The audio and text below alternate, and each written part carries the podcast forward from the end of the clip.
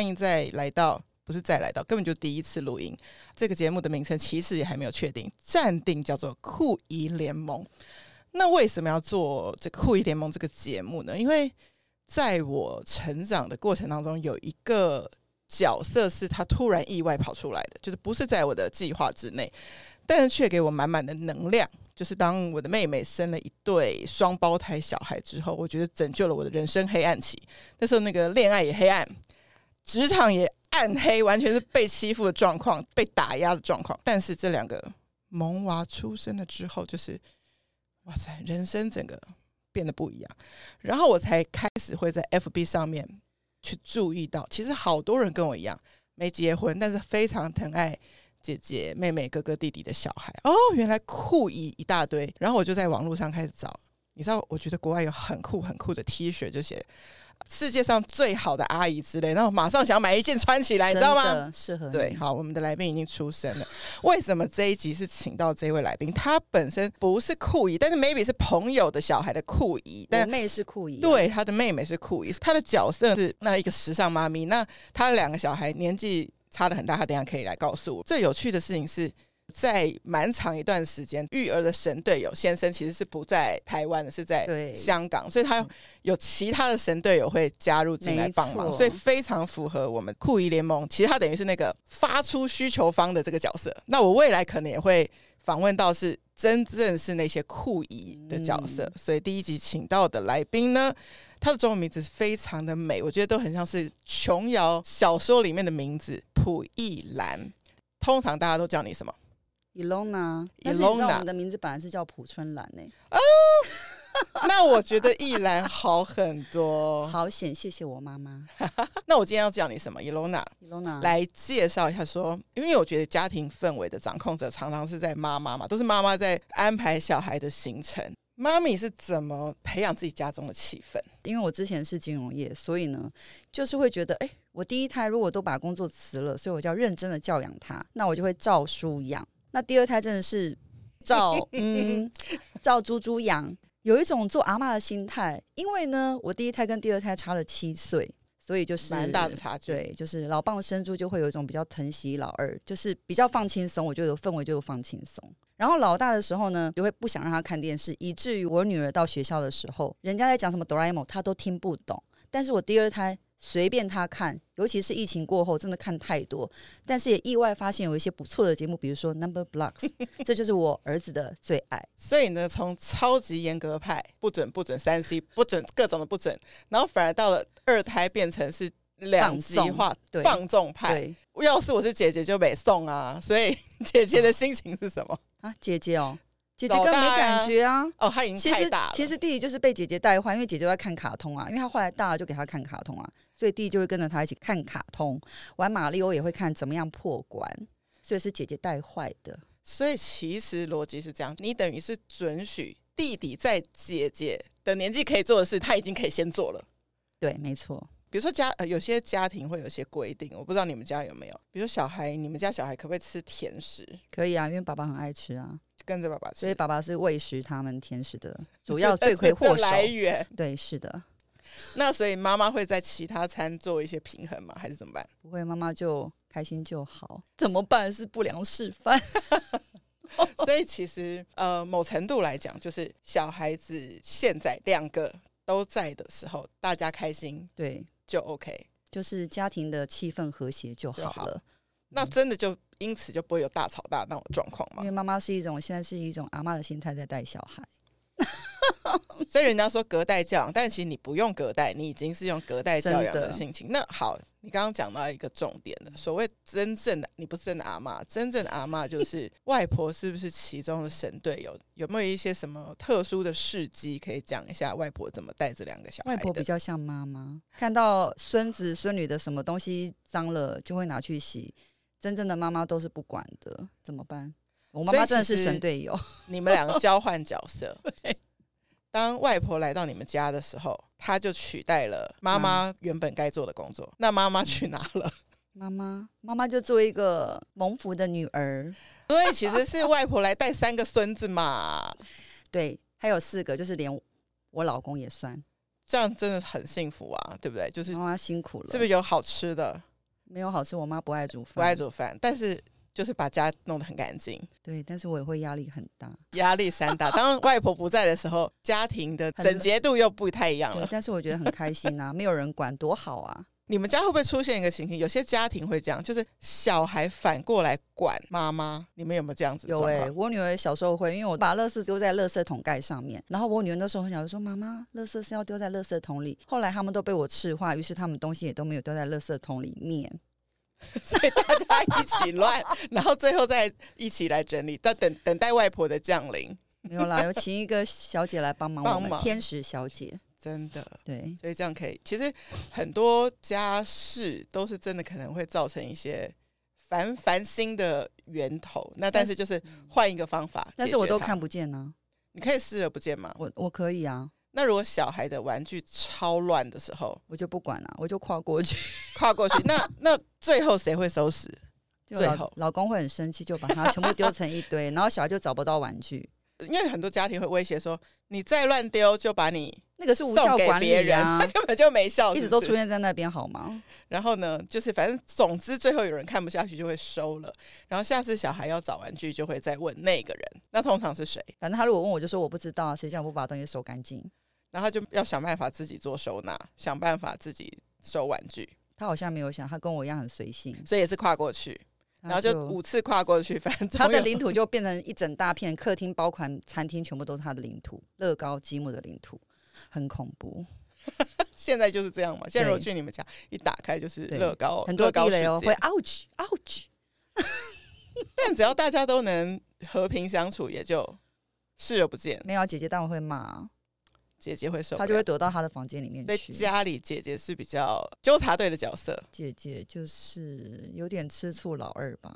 好好，我们再拉回今天的主题。我们今天想要用这个节目来歌颂那酷阿姨嘛，对不对？酷阿姨，对对，你们家是不是？我妹啊，有个酷阿姨。酷阿姨都做做哪些事？会带小朋友去哪玩？我妹超赞的，还有她老公也是，他们很会吃喝玩乐。妈妈很不擅长。那是不是小时候好像带去过？迪士尼乐园之类的，迪士尼是他们吗？还是什么地方？应该是我们一起吧，一起。因为老公在香港啊，所以就是我们一起去香港的时候，就一起带女儿去玩啊。那你觉得神队友必须有什么特质，才能真正分摊掉妈妈的辛苦？可是我是觉得说，很多的妈妈朋友对我来讲，其实是很重要的。反而像是我的。真的是神队友哎，因为我其实我老公也不大会帮忙，就是顾小孩，因为他是飞来飞去。好，那这些所谓神队友妈妈，其他妈妈的小孩都是差不多年纪嘛？那你们会出去聚会啦，或是做一些什么事情分担妈妈的焦虑？一开始的时候，我女儿去上幼稚园的时候，就会认识幼稚园的妈妈。那幼稚园妈妈就会分两群，一群的话就跟以前很类似嘛。你上班的时候，就肯定会抱怨你的嗯、呃、男朋友啊；你结婚之后，可能会抱怨你的婆婆或是老公。所以呢，幼稚园也是有这样的群组。那另外一个群组比较特别，我在那时候就是介绍我认识上帝的一个朋友，跟他在一起就很不一样。因为有一天我突然跟他讲说，不要再跟那一群以前很惯性的，你一定会找到一群跟你一起抱怨的人嘛。嗯，但觉得最后没有什么建设性。对。然后于是我就觉得说，我不想再跟那一群人出去，所以后来跟这位妈妈比较比较接近。然后后来我们持续去小组啊，这些反正就认识了很多小组姐妹。我觉得大家的一些看法比较不是那，就是以前以往惯性的，就是纯抱怨。对，纯抱怨，可是没有建树。你过了十年，你还是一直在抱怨同样的事情，你也不可能离婚嘛。那你一直抱怨这样子是有什么效果吗？引用一下最近有点有名的一句话嘛：人生的经验百分之十是你遇到的事，但百分之九十是你怎么 react，对吧？确实没错啊，因为没有人在进入婚姻的时候知道说我会遇到什么问题。嗯、但是如果你一觉得有问题就想要只是抱怨或是逃避，那最后也没有成长，导致最后是自己没有成长。嗯嗯，嗯，那育儿其实也是这样子的一条路，对，对不对？对，真的。我讲你的神队友蒲一梅，其实是我很好的朋友嘛。好，我可能听他讲过一些事情，我发现呢，要当神队友有几个特质，就是。很有耐心，嗯，因为其实陪伴小孩跟跟朋友出去玩，你需要的聚焦在小孩身上的精神其实是很高的。对，我知道他好像可以陪你们家姐姐做甜点，搞一个下午。那那那一天的情境是什么？大概跟我们说一下。你那个你回到家看到的是什么？其实我应该在里面吧？哦你有在可能我躺在床沙发上吧。这是妈妈的那个 relax 的时间，就当酷阿姨来家里的时候，妈妈可以先偷偷休息。不管酷阿姨或者是神酷妈妈外婆我对酷外婆来，我都可以休息。对，就是那天应该是她老公有带那个法式甜点的模型来，他们就搞了一整个下午，真的非常的好吃，我就闹得轻松啊。其实我也觉得会跟小孩子做这个，可是我的心态比较不像他们，是 enjoy 在那过程里面，我会觉得说，哦，就赶快弄一弄，然后赶快烤一烤，赶快吃一吃，完成。对，就完成了，我完成今天这个任务了。可是他们是享受在那个过程里面，所以真的是不大一样，真的是不大一样。我觉得这个差别在于是哈，我们这些当阿姨的，其实这个小孩不是二十四小时在我们身边，所以我们偶尔去陪他们玩，然后我们其实没有觉得是一个责任嘛，我们没有觉得是一个任务，我们反而觉得说，我们也好像跟小孩 hand out 这样子，嗯所以我们的心态，酷阿姨的心态就出来。可是妈妈的视角就会有点管教啊，比如说这边不要弄这样啊，那边不要弄那样，就是那个妈妈的那个、那个、那个妈妈的责任就跑出来。是，可是阿姨都没。有这个东西啊，哦，对了，不是因为那东西会弄得到处都是，你就觉得要自己去整理啊，很麻烦呐、啊。对，就是会想到太后面。对对对。可是酷阿姨、酷姨丈没有在想这个，就是现在先玩，然后把他们弄开心了。没错，反正到时候最后再收嘛，所以就不要因为当下可能还有一些小指责，然后会不开心，所以我们就变得比较酷。真的其实这个东西是一起创造出来的，对吧？这个阿姨跟姨丈还搬了道具，对然后远道从对新店搬到天母对你们家，然后对开始去做这一切，对哦，可丽露啦，想起来了，那不容易耶。很厉害，好不好？然后最后你还可以吃到这个成果，超好吃，对，所以这个过程就是很 enjoy。当阿姨的啊，其实就真的也不是这两个这小孩的妈妈，所以我们其实没有教养的责任。那育儿的原则其实也比较难以插手，说真的，因为一个家如果有五个家训，就太复杂了。所以在这方面，比如说你跟你们家酷阿姨或是酷外婆的默契是什么？如果我妈来就，当然就是她是最大的啊，不管你有什么想法，就是她是最大的。照着外婆的想法，对，没错。然后我妹就是很随和啊，你也知道啊，她就是个性很好的人啊，我就是落得轻松这种感觉、啊。反正一个礼拜就这么一天两天，应该还好吧？你们是应该是平常管他们，也不是这礼拜六礼拜天。对啊，你自己觉得自己的老公是神队友吗？在育儿方面是神龙见首不见尾吧？我说以前啦，经常会不在。对，但是因为疫情的关系，嗯、所以反而是从去年八月到今年一整年都是在台湾。所以我适适应了一下下，然后我觉得，因为他比较常在台湾，所以他跟小孩子的互动还有感情真的会比较好。要不然，可能我老二都觉得这是叔叔吧，因为每个礼拜回来一次啊，或是一个礼拜对，透过视讯看到对人，怎么是那个活生生出现，就觉得不大认识他之类的。神队友老公平常在家在育儿方面，他比较负责什么？你比较负责什么？他他觉得他就负责赚钱啊，然后。其他除了赚钱之外的事，都全部都是我负责啊。但是他他有没有他有没有一个想法，就是说，既然老婆规划了，就是要小孩去哪玩啊，上什么课啦，才艺班啦，就是全权的由你决定，由妈妈决定，还是爸爸也会参与讨论？他不大过问哎、欸，都是我处理。哎、欸，那防疫期间你的育儿的心得有没有什么变化？我就完全松散啦。之前会觉得说。今天如果看了两个小时的电视，对小朋友看了两个小时电视，你会觉得很不应该。可是后来是没关系啊，今天只有两个小时，我跟他做一下手作，这样就好了。其他时间他看电视也没关系，因为毕竟妈妈也是要休息的。整个心态已经完全就松掉了。但是如果你要准备手作，你也是平常要有一些材料在家里，是吗？就虾皮买一下。对，所以妈妈的那个 SOP 就是。虾皮先逛，然后看到喜欢的手作都先买回来囤着，然后时间需要的时候就拿出来，一起一起玩，一起疗愈一下。对对对。那通常这样子，就是搞一次手作课在家可以混掉几小时？要看那个难易度啊，有时候是那什么保龄龙球，然后弟弟画一画，十几分钟就好了吧？那有些是乐高，要拼比较久的。会花的比较久时间啊。那我给我们一些听众一些 tips 啊，就是比如说选哪一种比较好，可以度过比较久的时光，然后其实小孩又非常非常喜欢的。哦，我觉得老大是女儿，老二是男生，然后呢，就是男生女生真的不大一样。那因为姐姐她就真的就是，反正他们学校的时候有什么线上课，那弟弟的话就是。就是他看 number blocks，但是这个是他发现的，然后他很喜欢那个 number blocks，就是一个一个的积木，他有点数字的概念，然后用英文的嘛，又可以学英文。对，然后因为他光那个积木，他就可以玩了很久，只是一个一个小方块，它不是乐高积木可以做一个什么，就是比较一个数字的概念。对，他最后并不是要完成一个，比如说一个房子一个造型，不，不用。现在弟弟他会考你数字怎么加，怎么乘。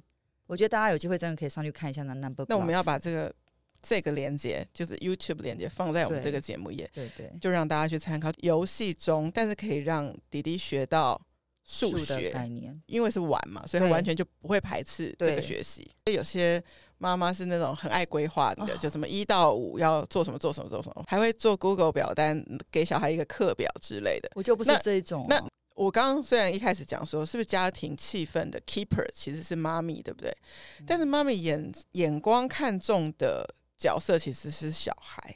嗯，好，所以 maybe 小孩有许愿，妈咪就想说，嗯、哦，我多久之内看可不可以完成这个小孩的许愿？其实小孩许愿都超简单的。对啊，想要吃什么啦？哈，去哪里？对吧？想要你陪他什么？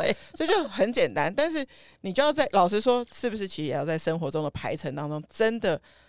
排上去，他才才能做到。因为有时候你就是被很多事情就忙忙忙就就忽略掉了，真的就蛮有可能是这样子。二零二二年要做有规划的一年，我去参加一个营养健康中心的一个 program，那就是什么棉花糖女孩 PK，反正我其中一个棉花糖女孩。哦、那她的课程当中里头其实有一个芳疗的咨询，他的逻辑就是你要营养健康上面除了营养之外，你还要。做芳疗，然后你还要做运动，嗯、这三项都平衡，你才会是一个真正的身心灵健康。那那那时候我就被，我就被，我就想说，哎，这么简单的问题，干嘛在咨询里面问我这一题？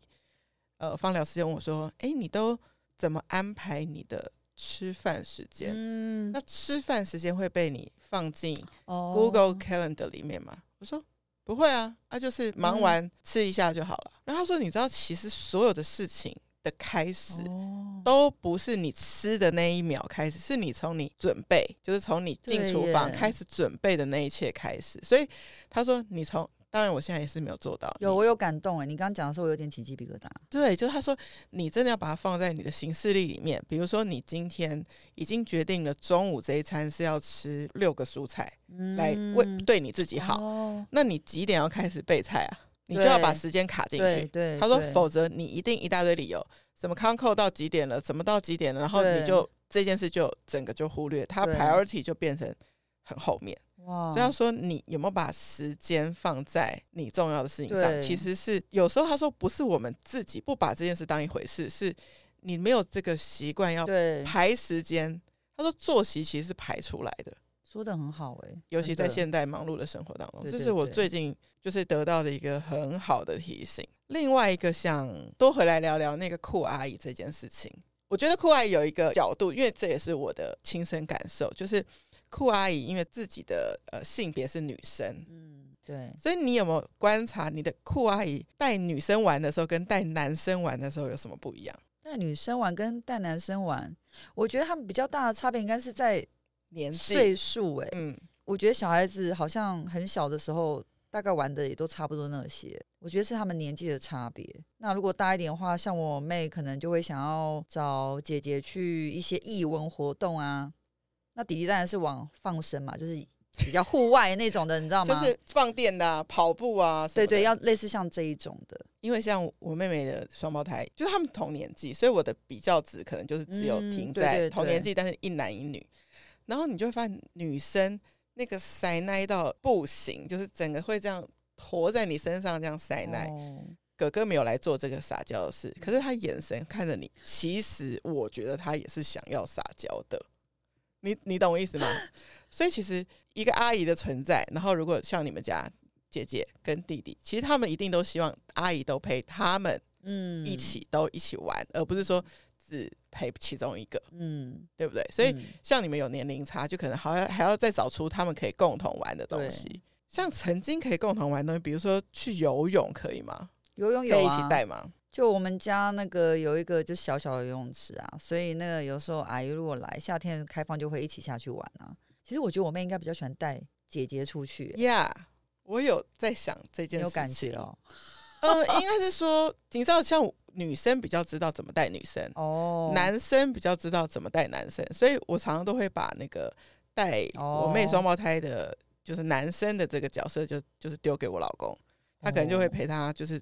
弄机器人啊，那种我们又不会，我们小时候又不是玩这个的。对对，但是美眉的话就是哦，比如说我们去网购一些泳装，其实明明他们一人五套，然后哥哥就这样看了一下颜色，就说哦好 OK 啊，然后他不要试穿，嗯，但是妹妹就变得好像我的芭比娃娃一样，就开始对。五套这样试穿试穿，然后她也很 enjoy，然后其实我们这种所谓的酷阿姨也很 enjoy，因为 maybe 我们如果自己有小孩也会做这件事，但是没有机会。对，那或者是说，其实就是自己也想要说，其实我们那么小的时候啊，好像其实没有这种选择，对，应该就是一套，就好像感觉就一套泳装就可以穿一个夏天之类。想说，哎、欸，就一直洗同一套嘛。可是当我在帮就是小朋友买的时候，我就觉得啊，要有不同造型啊，要有分开的啊，连起来的啊，花的啦什么之类。然后就就是在做这件事情的时候，我当然我妹妹都是非常觉得感谢大阿姨。就我愿意帮忙做一些这些造型啊，花脑筋啊，去找啊。但其实我没有觉得这是一个负担，我觉得在做的时候你就已经很享受了，很享受。我相信很多酷阿姨的心情是跟我很像的，真的。哎，你有没有一个反过来角色？你有没有是因为蒲一梅没有小孩嘛？但你有没有是在当别人就你的朋友的小孩的酷阿姨的时候？你觉得你可以从妈妈的角色转换出去，用阿姨的视角？对待别的小孩，你觉得那又是什么心情？跟带自己小孩什么不一样？其实我之前非常的不喜欢小孩，所以我我不会是酷阿姨。我看到别人，我是酷酷的啦，因为我根本不想理那个小孩，好吗？最好不要靠近我。真的真的，我是本来是不婚不生的，就每天让开开心心，然后做想要做个女强人啊，就是做自己的事情就好了。我不想要结婚，我也不想要生小孩，所以你说我没有办法哎、欸，之前没有、欸，我每次看到小孩直接躲开。当你成为妈妈之前，你是不碰别人小孩的。对，我看到不会像有人会这样，没有，要把他抱过来，这样没有。对，而且我完全没有翻白眼吧。太有趣了，其实这个心路历程，欸、对，就姐姐出生的时候，你真的开始拥有你自己小孩的时候，那你你那时候对于小孩的心情的转变是什么？还是搞不清楚，而且那时候其实我觉得有点不满意当时的生活，会觉得说啊。我以前都在外面遭总的，为什么现在我的人生只剩下这个小女生跟一堆尿布？还有什么？我还要喂母奶。如果我先生飞去香港的时候，我妈就来帮我带。那那时候真的就是生呃女儿的时候，从职场上完全退下来？没有，我其实是辞了工作之后一年才怀孕，因为我之前本来在新加坡工作，后来隔年是先生到香港，那我就想说，我们有必要在三个地方都租房子吗？年纪也有点大了。其实我是结婚大概第七年才生小孩，就是辞了工作。之后一年，然后才怀孕生小孩，所以那时候是有算是有准备，有准备，对，有想要啦，要因为觉得身体的因素应该、嗯、那时候应该已经三十四岁啊，嗯，对啊，想说如果真的要生，是不是就应该也差不多要快一点吧之类的。所以在这个过程当中呢，呃，even now 你会说你喜欢小孩的吗？现在会啊。是喜欢自己小孩，还是连别人小孩也可以一起喜欢？别人小孩可爱的会喜欢啊，讨厌的还是觉得说 怎么不好好教呢？怎么可爱？可爱一种就是长得可爱啊，外貌协会一种就是很有礼貌啊。对，但是以前是真的，不管只要是小孩，我管他长得可不可爱，然后呢，一律不喜欢。我可以说他可爱，但是你不要靠近我，我就是不想要碰小孩，因为我就觉得我对小孩好像没有那种没有吸引力，我我不喜欢小孩。你知道酷姨是超爱小孩的人，我从高中吧，高中就当那就是小朋友的保姆，十七岁的时候，哦，然后家族有一个小朋友也是几乎是我从零岁这样带他去国家音乐厅看表演啊，什么都是我带的。然后也是到你知道小孩大了，在十岁之后就开始不理阿姨了这样子。但是这个我也经历过，我也我也很 OK，所以我心理准备。就现在妹妹的双胞胎是五岁多嘛，哦，我觉得也再撑不了几年，他们就要以朋友为重，就不会就是这样塞奶跟阿姨塞奶。所以超级珍惜这一段，就是可以跟他们相处的时间。其实你知道，像这件事应该只有我老公知道，就是我从独立工作，我就是有两年当艺人公司自己接案子，时间比较可以调配。之后我是每周有一天是四点钟会去接小朋友放学，然后享受那两个啊，就是会看到阿姨奔跑出来，然后抱着你的那个，到现在我都还觉得这件事情很美。两年以来，哦、然后呢，中间因为有疫情嘛，所以我们大家都觉得家族彼此连就是长辈啊、小孩都互相不要见面的时候，嗯、其实真的有点伤心哎、欸，啊，真的有点伤心。这个这件事老公知道，天哪，对，就是很爱这两个小孩子。你知道，像家人的爱，就有点不像，我觉得像男女之间爱，就像。还要刻意去想说，呃，记得对方什么喜欢吃什么，嗯，怎样怎样，就是好像要，我觉得要去，嗯嗯，刻意刻意，因为就是因为喜欢这个人，所以要去记住一些事。可是这两个小孩子，就是我们就是讲一起长大的，就是我有跟着他们一起长大，所以这个东西已经融入在我的生活当中，我自然就已经知道这些事情，然后就长在我的脑海里面，就可以很自然反应。对，就看到这个就，就哎，这个有写。哥哥的名字，哎，这个东西有写妹妹的名字，就会帮他们买，嗯哦，好棒哦，真的。然后他们，他们其实对于跟阿姨的对话感到很自在啊。嗯、有一天，就是我给他们两个一人一个东西，然后我说，我们不用提醒哥哥要拿好，只要提醒妹妹要拿好。我说，因为你是什么？他说我是掉东西的冠军，好可爱哦。所以我们的对话就类似是这样，而且还很得意哦。对，就是他并没有就是。觉得很 很就是心里很难过，或是没有那种情绪，他就自己很知道自己是什么，所以要特你你特别提醒他，他反而是很开心的。对，所以就是在跟在跟小孩的，你有没有跟小孩互动当中，然后很惊喜的发现一些事情，比如说，哎，他怎么从哪里学到了那个？就是这种，嗯，跟小孩当中你发现的一些很单纯而简单的事情，有诶，还蛮多的，嗯。那讲比较最近的好了，虽然老二是男生，但是我觉得他是真的很会撒娇的那一种。然后有的时候，他就最近有一次，他就讲说：“妈妈，谢谢你把我生出来。”然后我老公在旁边听到，想说：“哦，怎么那么会把妞啊？下次我要学他。”就是 他很会来这一套。然后我还记得他很小的时候，可能才刚会站，然后还不是很会讲话的时候，他就会看人家的眼色，然后我可能就有眼神有一点。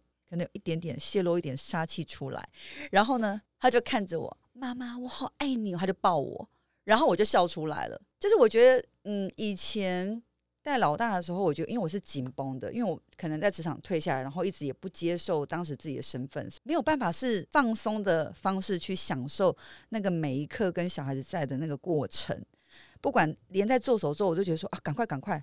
赶快赶快做，不知道在赶什么。你那个你那个金融业的 tempo 还在啊？对对对。然后用这个方式在当妈妈，自己压力太大了。也就是我个性也是急，嗯。然后可是如果你说金融业的话，是讲比较功利一点，就是你做那个事有赚钱嘛？我做手作是有赚钱嘛？我还要花两个小时跟你里面缠那个什么毛根，然后终于做一个长久，是也觉得不错啊。可是我觉得那个是慢慢调试、放松的，花了几年这样缓下来的。对。我这样已经，我已经退休十二年了。但是你，你觉得你真的可以调整到是一个全职妈妈心态，是这几年的事？我觉得应该是二零一五吗？才开始哦，还蛮、哦，所以其实真的已经是这你的你退下来的这一半，一半，对对，差不多一半，对对对，对啊。所以其实很多人在转换角色这件事情上，其实是需要时间的。就像我觉得你。我不知道，也许也许有些人没有办法有这样的时间。像你是结婚有一段时间可以跟先生是单独只有两人世界，嗯、然后还可以有一个准备怀孕的过程，然后在第一个小孩到第二个小孩，你又有你其实当你当老大的妈妈，当她当独生女其实当了很久，很久，她享受只有你对对她的爱也很久，然后才哎再来再一个，所以每个阶段其实还是有。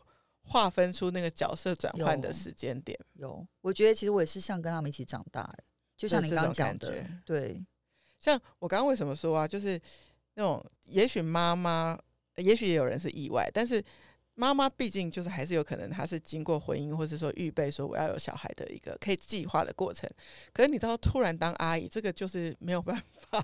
哦，没有办法预测的，因为就是你家族会多了小孩，那所以有些朋友家里是假设家族都住在一起，那突然可能哥哥或姐姐有小孩，那家里就开始会有娃娃哭声，就是也许是不适应，但是后来哎，越开始一起相处，又喜欢小孩。那对我来说，我的这个角色也是很意外的蹦出来的角色。然后，但他们出生之后啊，我其实没有故意，但是我自己我发现我可能有一个，我不知道别的，也许我后边的来宾也是跟我一样，就是我有一条天线，就是很强的天线是。当我跟我妹妹的感情是很好的时候，oh. 我是不是就很容易为她着想？所以为她的小孩就是很自然就可以流露出嗯对他们的爱。比如说出生日啊，通常都是先生在那个手术室外面等嘛。对。那但是我也去等嘞、欸，我也有去等，我有去，我是请假。那时候我还是不是艺人公司，我还请假去的。对不？但是但是你问我说，有人要求我这件事吗？做这件事吗？没有。就是就是好想参与，就是很想参与。对，那这个可能也跟我跟妹妹跟妹夫的都是很情感都很连接有关，因为我们曾经就是室友，大家是住在一起的，所以觉得妹妹在怀孕的时候，我们曾经就是晚上会一起，然后上网 shopping 逛那个宝宝的衣服。然后我们发现，我们就一直逛女生的，一直逛女生的。嗯，然后哥哥就踢她了。怎么那么有趣？因为他们他们已经知道那个胎位，啊、所以知道谁睡楼上谁睡楼下，我们是知道的，就踢他。但我们自己其实这个也许就是一个巧合，但我们一直放在我们心中是一个很有趣的故事。所以我好像哎，从他们两个打从他娘胎里就已经跟这两个小孩已经有一个一起的互动，对，所以就变成就是感情很好，超有趣的。对啊，所以其实也是为什么想要。有这个节目 Podcast 这个东西啊，我想问问姐姐，你平常有在听什么 Podcast？因为我觉得以前其实中文的 Podcast 没那么多，我其实都听国外的 Podcast，但是我听就是包罗万象，可能什么九型人格啊，那很多是牧师讲到了.就是有很多不同的。那因为 Podcast 就是国外就很多有的没的嘛，所以我就是你知道，就是喜欢尝鲜，所以什么都听。那后来是因为这一两年才有一些国内的。可是国内的我是听那个，就是比如说，呃，那时候不是有什么排行榜？我想说，这些人到底为什么是很红？为什么可以上排行榜？对，然后我就想说，那我来听听看到底是什么？是抱着一种好奇的心态。我最近有一个台南人剧团，那个、嗯、我觉得那个节目做的还蛮有趣的。对，我自己自从一开始知道有 podcast 这个呃世界的存在的时候，我就觉得这些东西很迷人。但是那时候我可能一些听到一些课程啊或什么，就觉得说，其实 podcast 最重要的一件事情就是。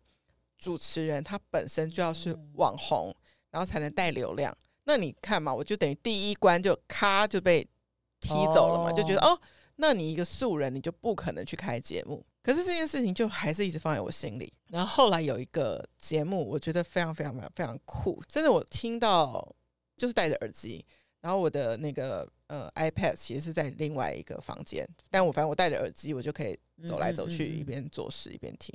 可是后来我发现我没有办法不专心的听这个节目，我就开始停在一个沙发，然后专心听这个节目。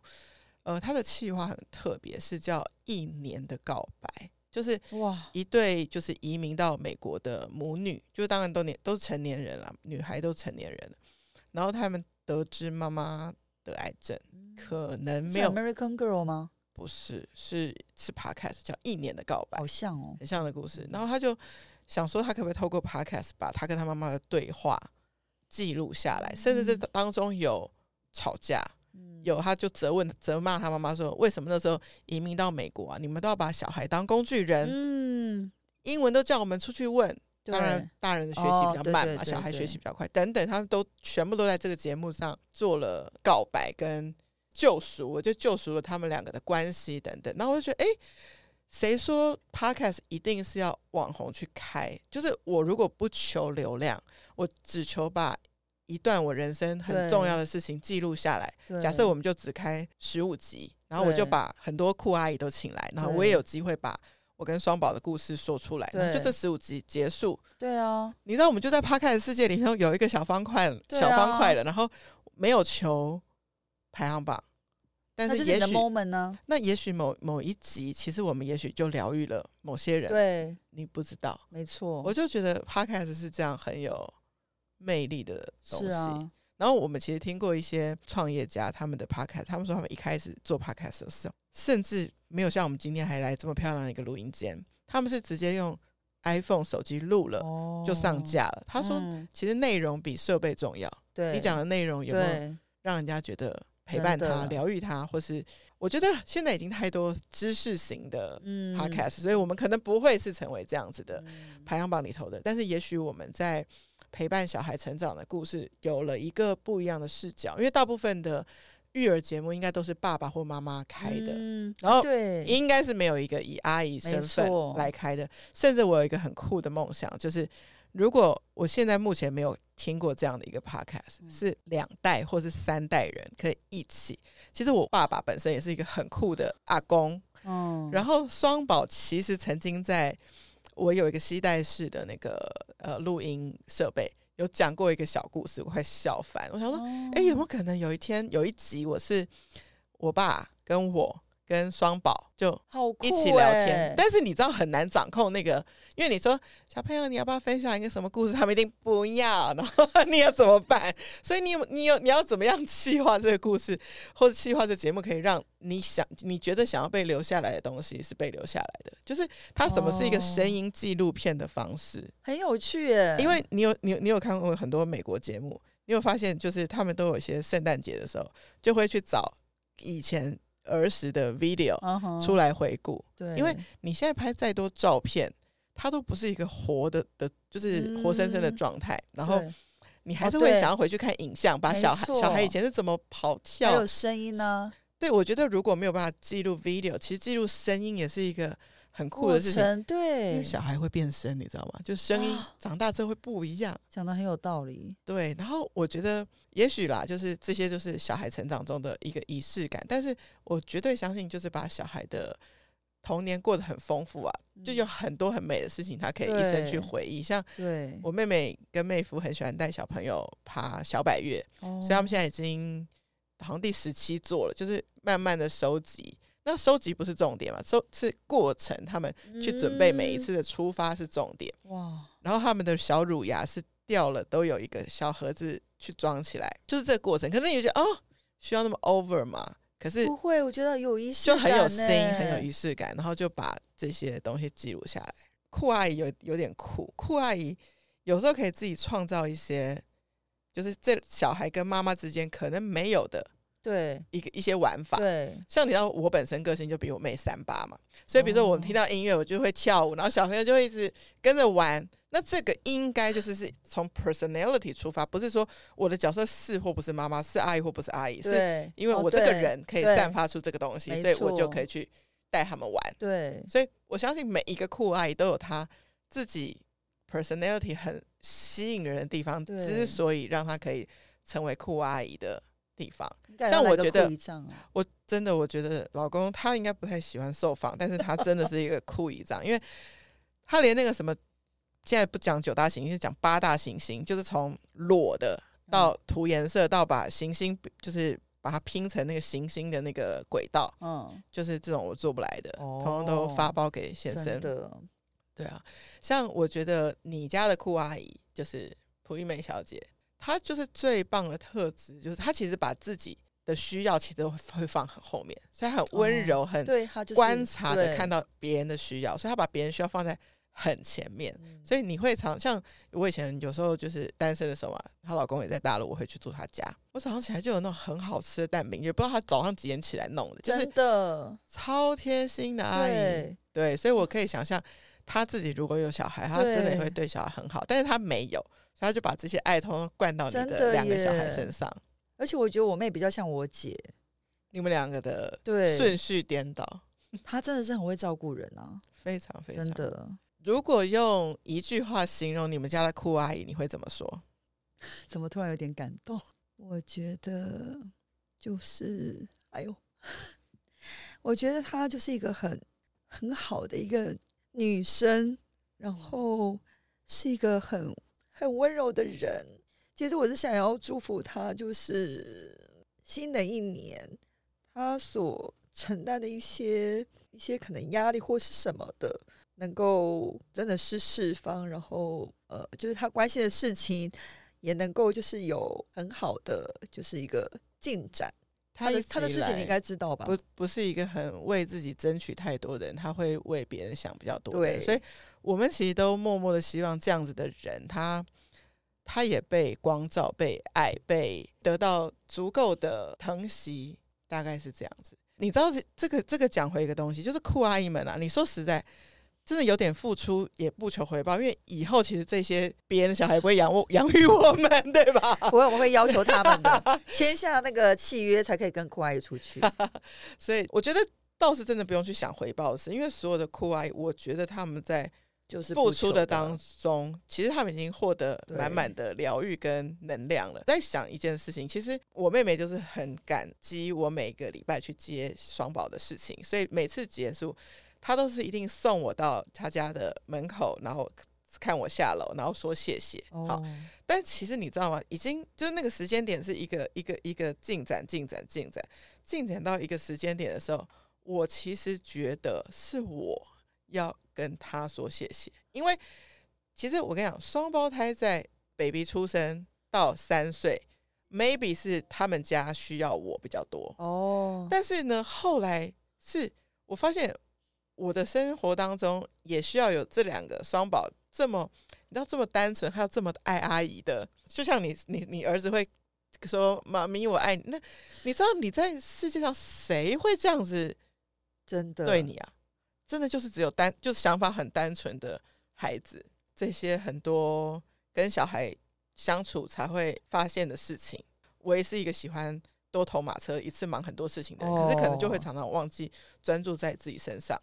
有一次呢，就看到硕硕，就是我们家的双胞胎的哥哥，他就只是很专心的装水，很小心的把满出来的水桶，然后拿到沙坑倒水，就做这件事情反复五遍。然后我在看的当中，我就在学一件事，哎，他真的只专心眼前的水不要洒出来，耶，同一件事情做五遍，你是五五件事情做一遍，对。然后我觉得，哎，他在这当中他。